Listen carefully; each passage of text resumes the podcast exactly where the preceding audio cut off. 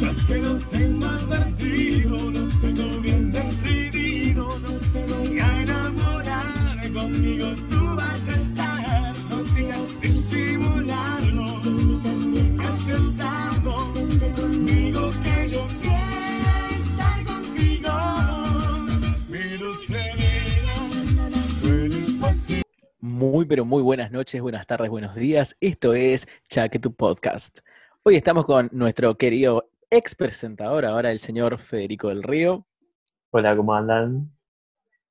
Me robó el lugar, me robó el lugar. La señorita Irina Ramos. Oli, ¿qué onda? La señorita Sofía Dambra. Hola a todos. Y, al menos por ahora, la señorita Marina Zapata. Buenas, buenas. Para, pero, ¿Por qué por lo menos por ahora? Porque es una Porque bárbara. enseguida me voy, boludo. Señora. Casada. Ah, Claro, acá todos están casados. Bueno, mira, para arrancar con el primer tema de hoy, creo que ya todos lo vieron en las redes, las explosiones, seguro que todos vieron el video, los 250 videos de las explosiones en Beirut, pero para el que no sabe, hubo en otras partes, también hubo en China, Emiratos Árabes, se quemó un edificio en Alemania, como todo, como todo muy en la misma semana, ¿viste? De todos los males en la misma semana. Para mí es Así que no una sé. señal de los Illuminati. Claro, yo pensé que eran los reptilianos, sinceramente. O los antivacunas, no sé. Puede, puede ser un mensaje de, de los antivacunas, sí, con esto de la nueva vacuna de Oxford, diciendo, no, saben que chicos salgan, no hay ningún virus, o vamos a empezar a prender fuego a los edificios. Bueno, ¿Por empecemos qué, por, por qué ocurrieron las explosiones? Ese, ese es el tema. por- empecemos por la que fue más caótica, entre comillas, em, que fue la de... No, me acuerdo muy bien del lugar en este momento. La de Beirut, Beirut del Líbano. Exactamente. Que bueno, todo comenzó como un incendio en la fábrica de fuegos artificiales que se encontraba cerca de la costa de la ciudad. Y este fuego produjo que el calor llegue hasta un depósito de almacenamiento que se encontraba muy cerca de eh, nitrato de amonio. ¿Qué es el nitrato de amonio y para qué se usa? Se preguntarán tanta gente. Bueno, Explica la ingeniera Dambra. ya quisiera yo, pero si en algún momento, si Dios quiere. Em, bueno, es una sal, ¿sí? Que se utiliza mucho, por eso está- existe, digamos, para la fertilización de eh, agrícola, digamos, y también se usa también como explosivo en la minería. Ahora, ya ahí nos damos cuenta que si se usa como explosivo es justamente muy explosivo. Lo que pasa con la sal es que se descompone violentamente a los 260 grados. Obviamente el fuego llega a muchas más altas temperaturas y con la cantidad que había en ese depósito, que era más de 2.500 toneladas, que es demasiado, hizo semejante explosión, obviamente cuando eso llegó a las temperaturas que llegó. Lo, lo que acá hay que ver es que un depósito así y produciendo eso es que claramente no cumplía con las normas de seguridad que se tiene que tener para, eh, para almacenar semejante cantidad de un, re- de un reactivo tan explosivo como ese. Y sobre todo también tener en cuenta que cuando eso se descompone, crea un, si hace una descomposición que no es completa, crea monóxido de nitrógeno que es altamente nocivo para la salud, y el dióxido de nitrógeno que capaz no tanto, pero sí también produce el amoníaco, que ese es altamente tóxico. A ver, tengo dos preguntas. Primero, vos, o sea, vos estás diciendo que esto era perfectamente evitable, digamos, si se tomaban las medidas de seguridad que se debían. Eso es lo que vos estás diciendo. Claramente, era eh, perfectamente evitable. Y Obviamente, la segunda, aparte de la explicación, digamos, o sea, está es oficial, soy el único, aparte, o sea, dígame que no soy el único que cree que esto fue un ataque terrorista, o sea, porque yo la verdad la, la tengo muy en mente a esa. Yo creo que es consecuencia de la ineptitud y el no querer gastar plata y ahorrársela. Y a ver, el fuego comenzó en la fábrica del lado también, hay que tener en cuenta eso.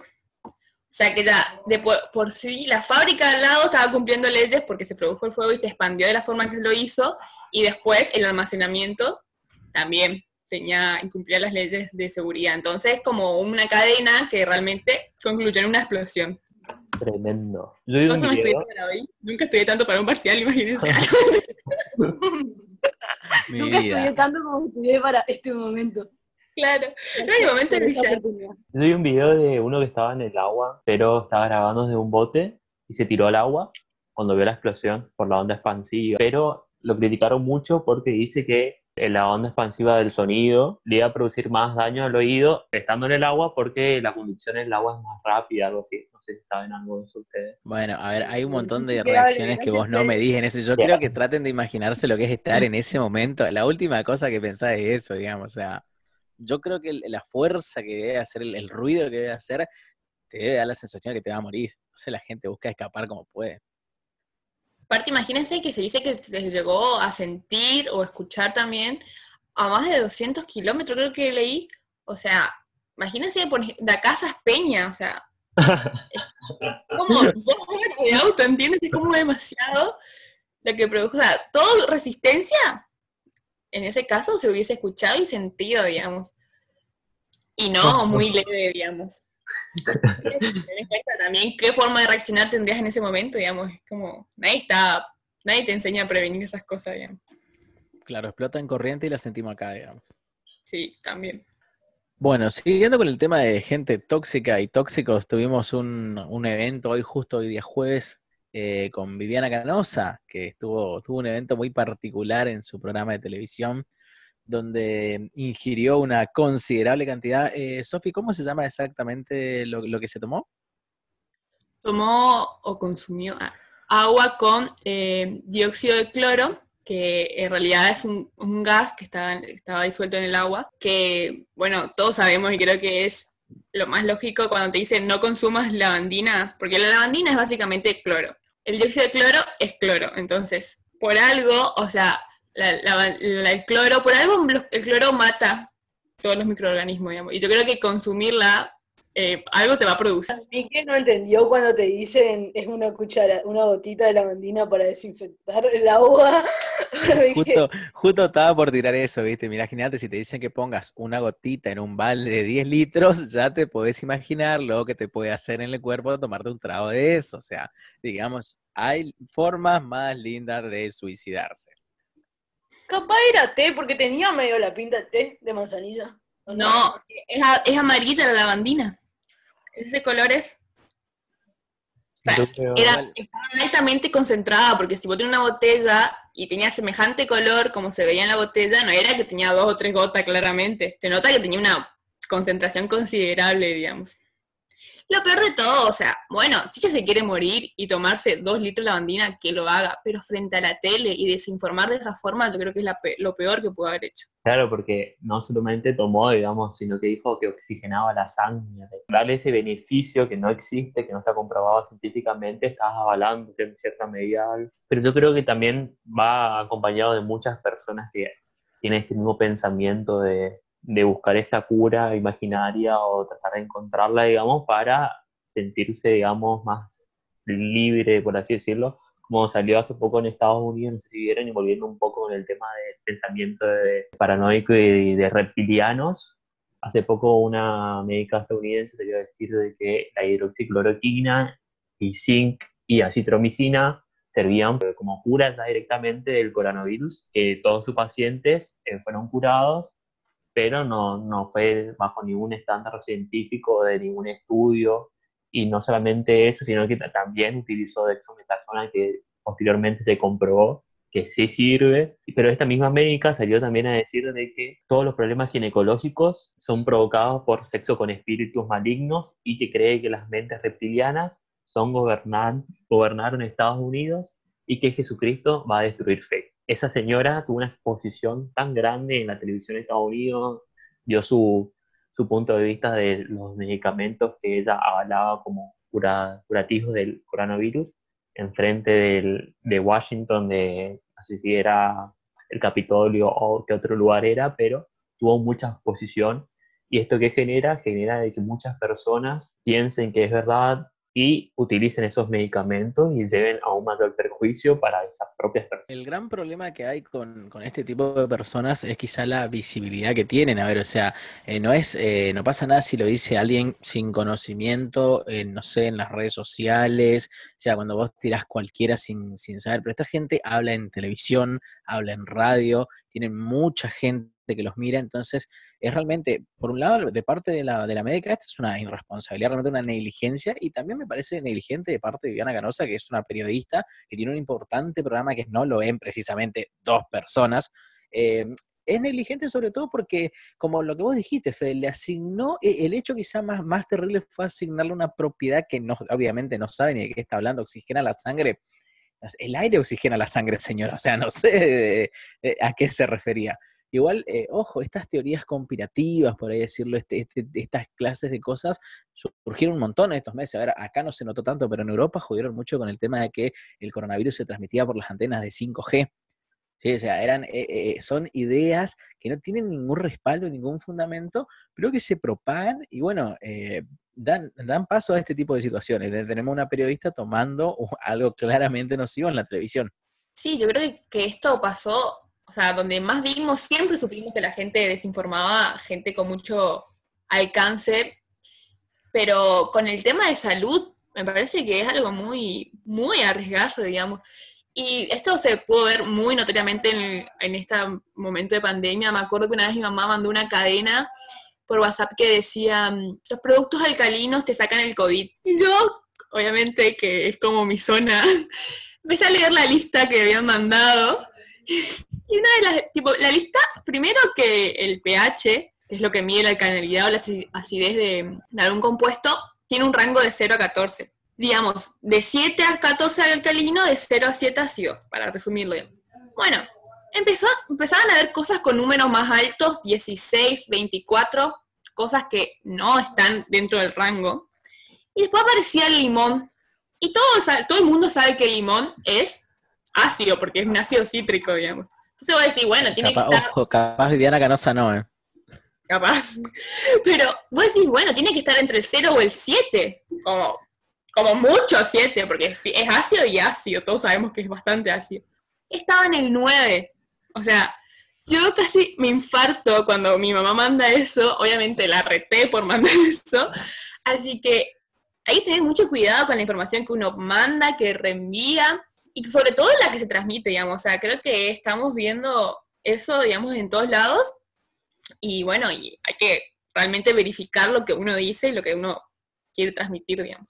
Sí, por eso hoy en día, digamos, la salud y la salud social y pública no debe estar solamente constituida por médicos, tiene que estar constituida por el licenciado en comunicación social, por personas que manejen eh, las redes, que sean community manager y demás, porque son los que conocen, digamos, tienen ese mercadeo de la sociedad para conocer cuáles son sus pensamientos y cómo llegar a través de ellos.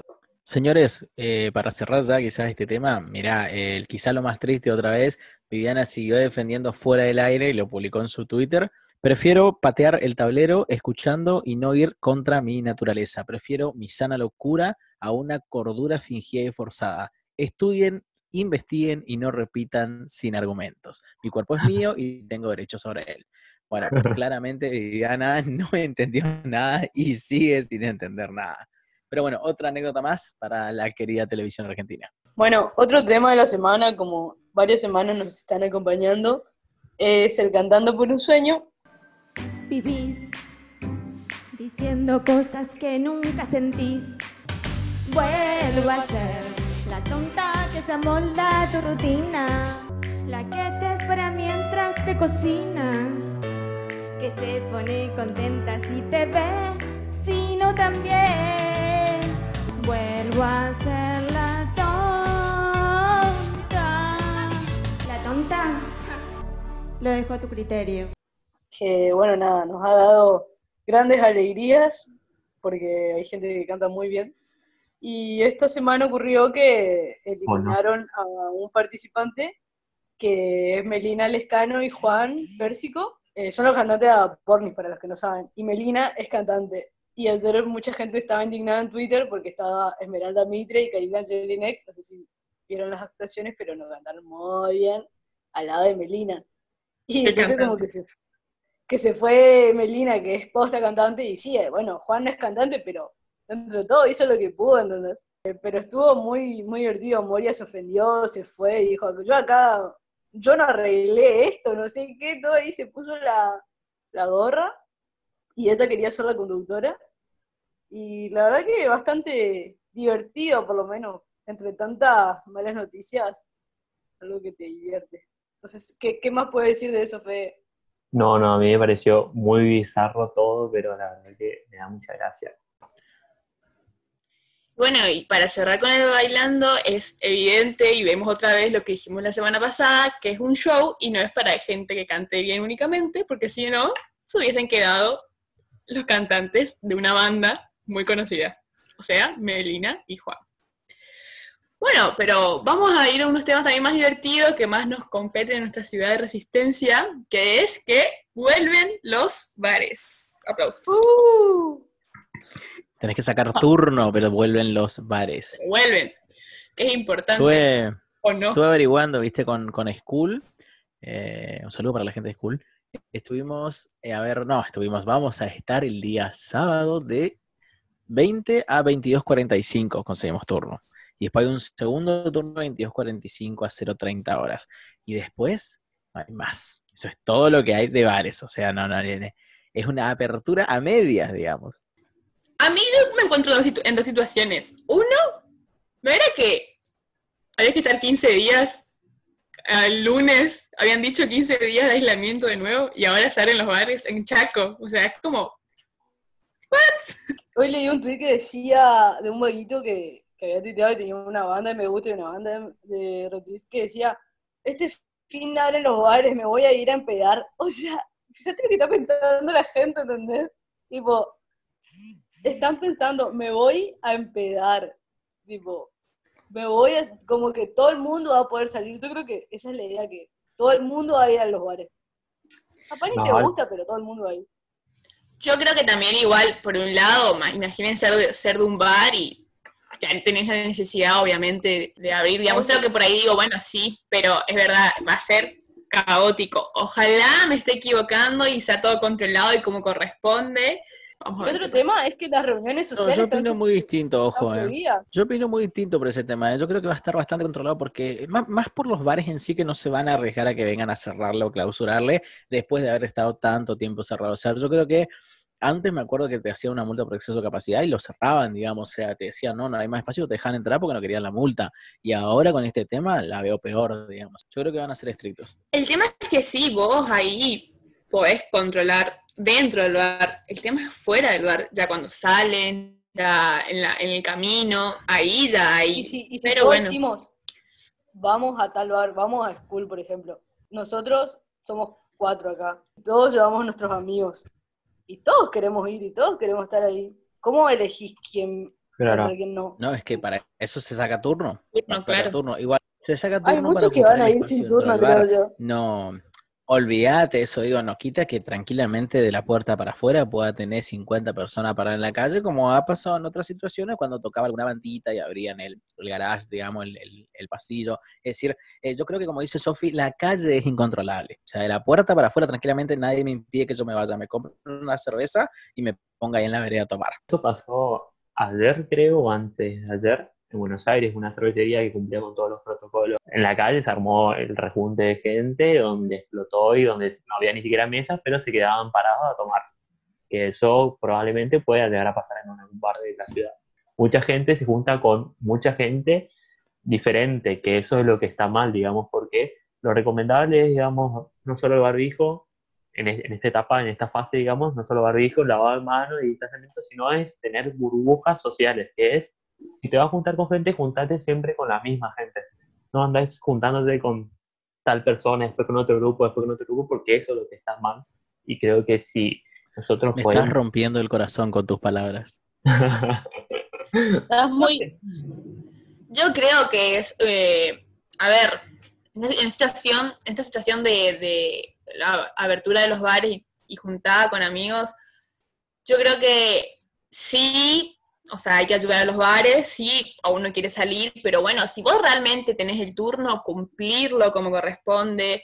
Si querés esperar un tiempo más, en mi caso yo no me estoy moviendo para salir a un bar, capaz digo, no, prefiero que vengan mis amigos a mi casa más tranquilos. Eh, pero bueno, está bueno también ayudar al bar, digamos, y decir, bueno, tengo justo a tomar una cerveza artesanal cool, me voy, cumplo con mi horario, tranquilo, o sea, como que tiene esa consideración también me parece. Pero bueno, es una situación muy difícil y no sabemos cómo va a pasar acá con los antecedentes que tenemos. No sé qué buen, qué buen camino tendrá, pero bueno, ojalá que todo salga mejor. Siempre, se puede, siempre se puede ser un poco más chaqueño y un poco más argentino en ese sentido. Nunca lo habría hecho mejor. El miércoles que viene vamos a ver qué pasa, vamos a discutir esto, a ver cómo salió el primer fin de semana de bares. Bueno, para cerrar tenemos un tema que fue eh, furor especialmente ayer y hoy, que fue el tema de Santiago Terán, que para el que no sabe es un fiscal general de la Nación. Eh, tuvo una comunicación con el programa C5N por algunos dichos que él había tenido eh, con otros periodistas, donde dijo que, bueno, la mujer para defenderse le proponía tener un arma o practicar artes marciales. Quizá el, el bardo principal viene cuando él, a una periodista que se llama Ludmila, le pregunta eh, si, si, ella, estando en una situación de violencia con su pareja, eh, y él eh, tuviera un arma en su disposición ella y él la fuera a matar, si ella se defendería, si ella haría su vida por sobre el de la otra persona. Bueno, generó todo un revuelo, que dijeron que se puso agresivo. Fue, ¿qué, ¿qué, opiniones tienen de, sobre este tema? ¿Consideran esto de que si vos realmente, suponiendo que no tenés otra opción, defender tu vida antes que la de tu agresor, o sea, si tenés que elegir entre la vida de tu agresor o la tuya, elegís la tuya, te transformás en un asesino a fin de defender tu propia vida. Yo creo que es una situación muy difícil, porque hay que estar, la verdad, ahí. Gracias a Dios nunca estuve y la verdad tampoco tengo nadie cercano que haya estado, digamos. A ver, yo siempre fui como partidaria, pero no a rajatabla tampoco, de que la violencia no se soluciona con más violencia. Ahora, estando en esa situación, y creo que mi mi instinto más natural me diría sobrevivir yo, digamos, en ese momento, digamos. Lo que por ahí también fue muy como muy chocante en, la conversación esa de, de, Terán con la conductora, con la, sí, con la conductora del programa, es que ¿Cómo se lo dijo? Ya de un principio la cayó, dijo, no, no, no, respondeme lo que yo te pregunté, es muy fácil, como que la quiso manipular y manejar, digamos, la mía no pudo expresar realmente lo que quiso, o sea, ella quería capaz de decir, otra cosa, digamos. claro, por supuesto, porque la respuesta es muy sencilla, la respuesta es sí o no. Pero bueno, pues la chica quería decir algo más, digamos, a libre expresión, por favor.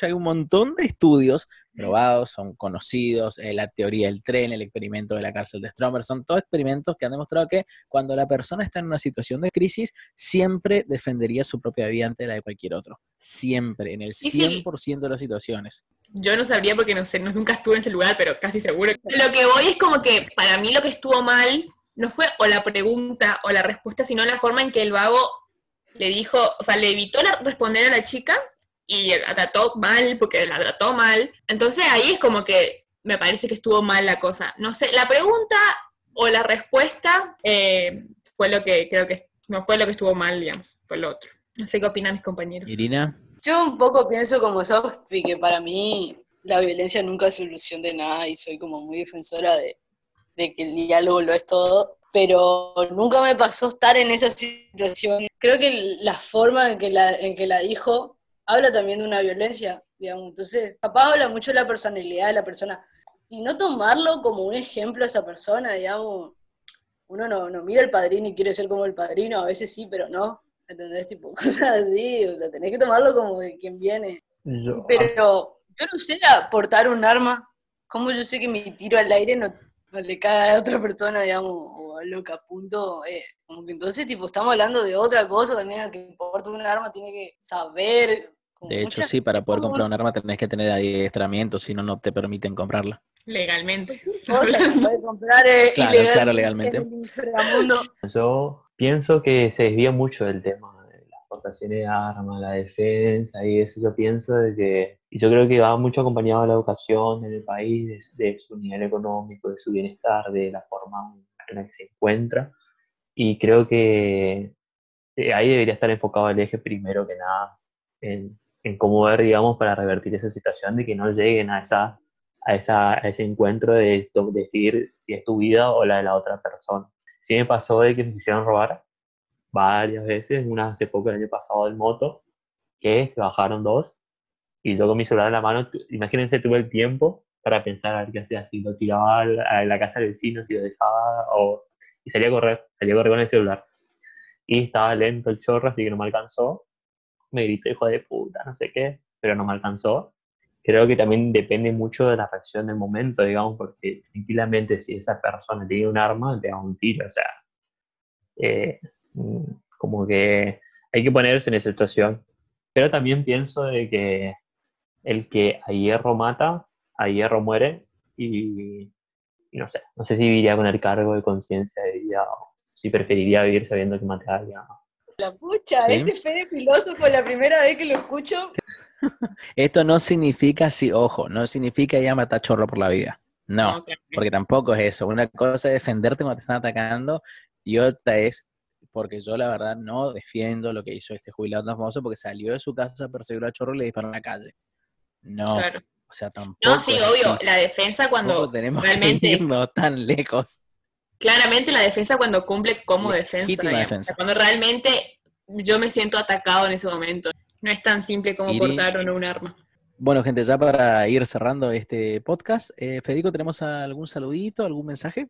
No. Ah. sí, tenemos un saludo para Mili González, y, que es una cantante, si quieren escúchela en Spotify, tiene una canción, y que la queremos invitada para el próximo programa, para que nos hable un poco del cantante y nos cante una canción. Les mandamos un saludo porque nos dijo que escuchó todos nuestros episodios, así que un saludo muy grande para mí. Bueno, gente, esto fue Chaque tu podcast.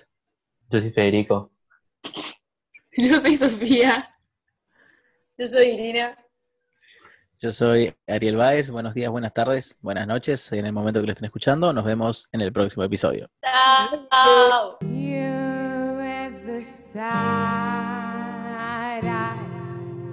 Don't be discouraged this world. You can lose sight of it all the tide you can make you feel so strong. But I see your true colors shining through. Yeah, yeah. You call me up, you pull me up. Now I'll be there. Don't be afraid. Let them show true colors. Like a ray